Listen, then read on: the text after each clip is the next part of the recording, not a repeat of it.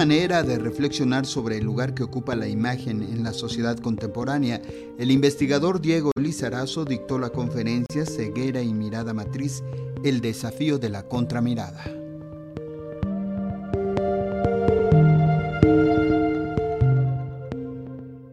Asistimos a una alta densidad visual. La sociedad contemporánea tiene una densidad visual que nunca han tenido las sociedades previas no porque las sociedades anteriores históricamente hayan carecido de imágenes, realmente no hay sociedades sin imágenes, no hay sociedades icónicas, digamos. Incluso las sociedades iconoclastas, estoy refiriendo a las sociedades que por razones religiosas prohíben ciertas imágenes, son también sociedades visuales, es decir, todas las sociedades producen imágenes. Pero la sociedad contemporánea tiene la característica de que hay una visualidad hiperdensa Tal es el contexto que ha guiado buena parte de los estudios del investigador Diego Lizarazo, de ahí que cuando en el Instituto Cultural Helénico le pidieron hablar sobre el fotógrafo ciego más famoso del mundo, el esloveno Sven Bachar, le resultó inevitable reflexionar sobre la presencia de la imagen en las sociedades contemporáneas. Y mostrar cómo el trabajo de Bauchar y en general el trabajo de los artistas ciegos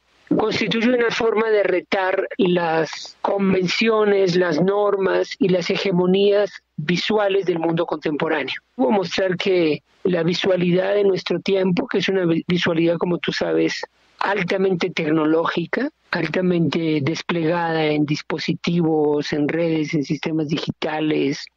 en sistemas mediales y posmediales, eh, es una visibilidad que, esa es mi hipótesis de trabajo, tiene una especie de matriz, ¿no? Una matriz que digamos la gobierna y la organiza. El título de su conferencia magistral fue Ceguera y mirada matriz, el desafío de la contramirada, en donde el catedrático de la Universidad Autónoma Metropolitana reflexionó en la manera en que algunos fotógrafos muestran esquemas visuales que nos gobiernan y en especial tienen la posibilidad de ponerlos en jaque al tiempo de desmarcarse de esas mismas imágenes. Y esas imágenes que diferencian cuerpos, rostros en jerarquías de belleza y desprecio, de lo aceptable y lo inaceptable,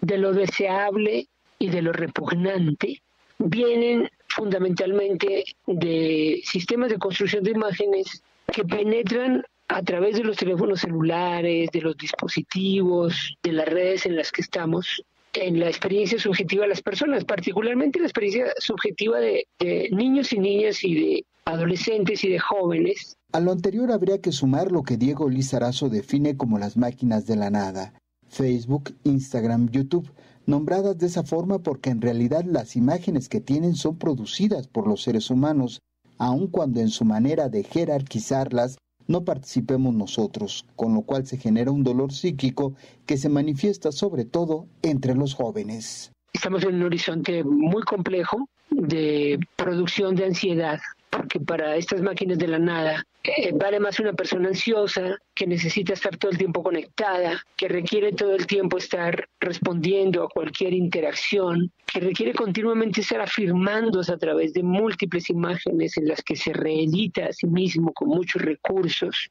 Entonces, entre más inestables, ansiosas, mótiles, son las personas son más valiosas para estos sistemas, entre más serenas, con mayor distancia, más equilibradas, más reguladas son las personas, tienen menos valor para estos sistemas. Estos sistemas viven de la ansiedad. Fueron tres horas de conferencia las dictadas por Diego Lizarazo, en donde el investigador de la UAM recalcó la necesidad de reflexionar sobre lo que están produciendo esas herramientas, en particular replantear algunos de sus esquemas por las mismas dificultades que plantean en las sociedades contemporáneas. Para Radio Educación, Jesús Alejo Santiago.